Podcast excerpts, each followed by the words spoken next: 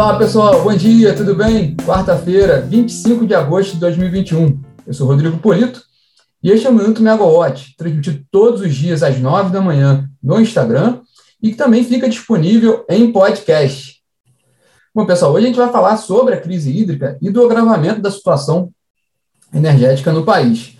É, enquanto o clima no mercado e no cenário político melhorou depois das falas do presidente da Câmara, Arthur Lira, ontem, né, é, apaziguando ali a tensão na relação institucional, em relação política e também com relação à expectativa fiscal, é, então trouxe uma melhora nesse cenário, uma, é, uma, relativa tranquilidade.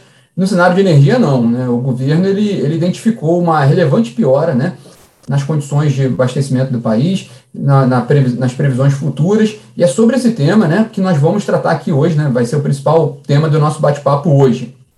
Hoje vai ter uma reunião extraordinária da Câmara de Regras Excepcionais para a Gestão Hidroenergética, a CREG, né, a Câmara de Crise criada pelo governo para lidar com a crise hídrica, né, e um dos principais pontos ali que vai ser, que vai ser discutido, né, que vão ser discutidos nessa reunião da CREG é a proposta de programa de incentivo à redução voluntária do consumo pelos clientes regulados, principalmente os clientes, é, clientes regulados, né, os atendidos pelas distribuidoras de energia, então, principalmente os clientes residenciais, né, por meio de um incentivo econômico, essa proposta. Né. É, vale lembrar que a proposta de redução voluntária da grande indústria já saiu, né, a gente havia, havia uma expectativa, a gente falava sobre essa expectativa, saiu a portaria essa semana, com as diretrizes para o programa de redução voluntária da demanda dos grandes consumidores. Né? E essa proposta para os consumidores residenciais vai ser falada hoje lá na CREG, porque ela foi discutida ontem, foi apresentada ontem, na reunião extraordinária de ontem do Comitê de Monitoramento do Setor Elétrico. E é essa reunião que foi importante, porque nessa reunião o Operador Nacional do Sistema Elétrico destacou a degradação dos cenários observados pelo, pelo operador, né, cenários observados no, no, país, e também das prospecções futuras né, para os próximos meses, com relevante piora do quadro. É, foi ressaltada nessa reunião a importância da adoção de todas as medidas possíveis, com destaque para a alocação de recursos energéticos adicionais e flexibilizações de restrições hidráulicas. Quer dizer, é, é, intensificar essas ações que o governo tem tomado mesmo para tentar encontrar recursos onde for possível e flexibilizando como for possível as operações, as, restrições hidráulicas. É, a análise meteorológica feita semanalmente pela Megawatt, consultoria, que vai estar divulgada ontem, indica que, que, e que deve ser discutida hoje também, deve ser tratada hoje na live Ligados no Preço, todas as quartas-feiras, mostra mesmo que o cenário está tá complicado, continua complicado, né? É, para setembro, se a gente pegar o subsistema Sudeste Centro-Oeste, né, que é o mais relevante ali em termos de geração de energia, é, a perspectiva de, de, de afluências para setembro está abaixo de 60% da média de longo termo. É, é, de fato preocupante, lembrando também que a gente está nesse período seco, então assim, também a contribuição hidrelétrica nesse período é muito, é muito baixa, né, relativamente baixa. E a, e a preocupação toda também, com, como é que a gente chega no final de novembro, como é que a gente chega no fim desse período seco, com que situação de reservatórios, para como a gente vai poder aumentar esse armazenamento também para abastecer 2022. Lembrando que é um ano eleitoral, é um ano mais delicado ainda, né? É, e lembrando também que amanhã tem a reunião do Programa Mensal de Operação, PMO, do ONS, relativa a setembro. E aí vai ser uma reunião importante, porque o operador vai dar uma visão mais clara para o setor, né, sobre como ele está enxergando as condições de setembro. Né? a gente tem ainda esses pequenos comentários que são disponibilizados pelo, pelas pelo CMSE, né, com relação à reunião agora, recente, mas amanhã a gente vai ter bastante cor sobre o que o ONS tem olhado para o mês de setembro. Completando a agenda do dia de hoje, a Agência, a Agência Nacional de Energia Elétrica, a ANEEL, realiza hoje de manhã, às 11, a realização, uma cerimônia de realização de assinatura do contrato, né, do termo aditivo do contrato de concessão, da, que formaliza ali a transferência da, do controle da Companhia Estadual de Energia Elétrica, C3E-D, do Rio Grande do Sul, para o Grupo Equatorial, essa, essa, que venceu o leilão da, da companhia, né?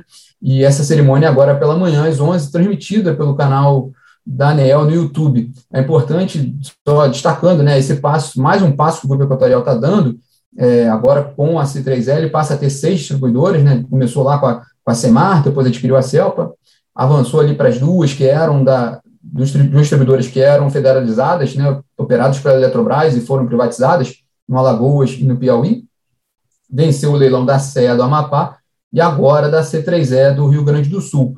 É, o grupo ele tem essa, tem um, um, um, desempenho já, um histórico na área de distribuição, mas também investe em transmissão e também tem olhado para saneamento, né? Os próprios, próprios executivos do Equatorial, da Equatorial mencionam nos eventos o interesse na área de saneamento de energia. Então, é, mas esse passo agora sendo consolidado nessa reunião da ANEEL.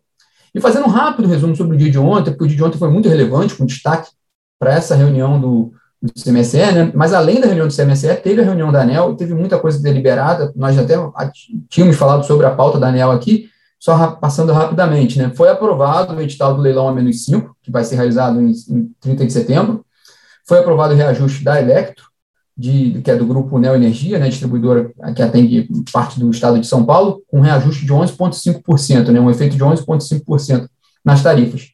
E também as revisões tarifárias periódicas da Energisa Paraíba, com um efeito de 7,08%, e da Equatorial Maranhão, com efeito de 2,8%. Também houve outros, outras revisões de empresas de menor porte. É, e dois destaques importantes também. A gente acabou de falar de, de revisão tarifária, né, desses indicadores, dessa preocupação que a ANEL está tendo também com as tarifas de energia. Ontem, o IPEA, né, o Instituto de Pesquisa Econômica Aplicada, revisou sua previsão de inflação para 2021, passando de 5,9% para 7,1%. Muito, ele, ele explica isso nesse, no seu material, muito impulsionada essa revisão pelo, pela expectativa de reajuste mais acentuados na gasolina e na energia elétrica, como a gente tem acompanhado realmente. E para 2022, o IPEA é um pouco mais, é um pouco mais contido, ele prevê uma inflação de 4,1% em 2022. E outro destaque interessante também foi uma reportagem da Natália Bezutti, que está na plataforma, uma reportagem bem completa, bem interessante mesmo, sobre eólicas offshore, né, a geração de energia eólica em alto mar. Né, ela, ela mostra que ainda há essa indefinição regulatória no país com relação a esse tipo de atividade. E que e essa, e há um mapeamento né, de um potencial de 700 gigawatts de capacidade instalada de eólica offshore no Brasil. Né, mas por causa dessa indefinição regulatória, há ainda alguns problemas nesse setor, entre eles é, sobreposições de polígonos em estudo por empresas interessadas em investir nessa área. Né?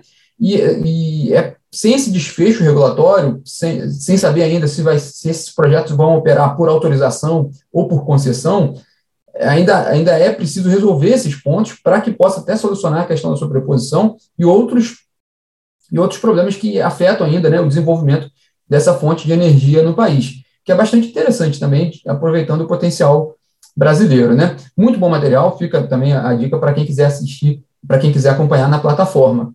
Bom, e resumindo então, a agenda de hoje, às 11 horas, tem essa assinatura do contrato da transferência de, de controle da C3ED, que era do governo do Rio Grande do Sul, foi privatizada para a Equatorial Energia. Às 13 horas é aqui conosco, né, a live Ligados no Preço, com, com informações sobre as condições meteorológicas, previsões meteorológicas, né, e também os efeitos né, e as previsões nos preços de energia. E às, duas, às 14 horas tem, começa né, essa reunião da CREG, da Câmara de Crise do governo para a gestão da, da crise, né, uma reunião fechada, mas a gente vai acompanhar também esse tema ao longo do dia, que é o principal tema do dia de disparado, assim, né? Hoje é o dia para a gente saber como é que o governo vai lidar aí, o que o governo vai poder também trazer de mais informações com relação às medidas para para tentar evitar, minimizar os impactos da crise hídrica, né? Bom, pessoal, tenham todos uma ótima quarta-feira e até amanhã. Tchau, tchau.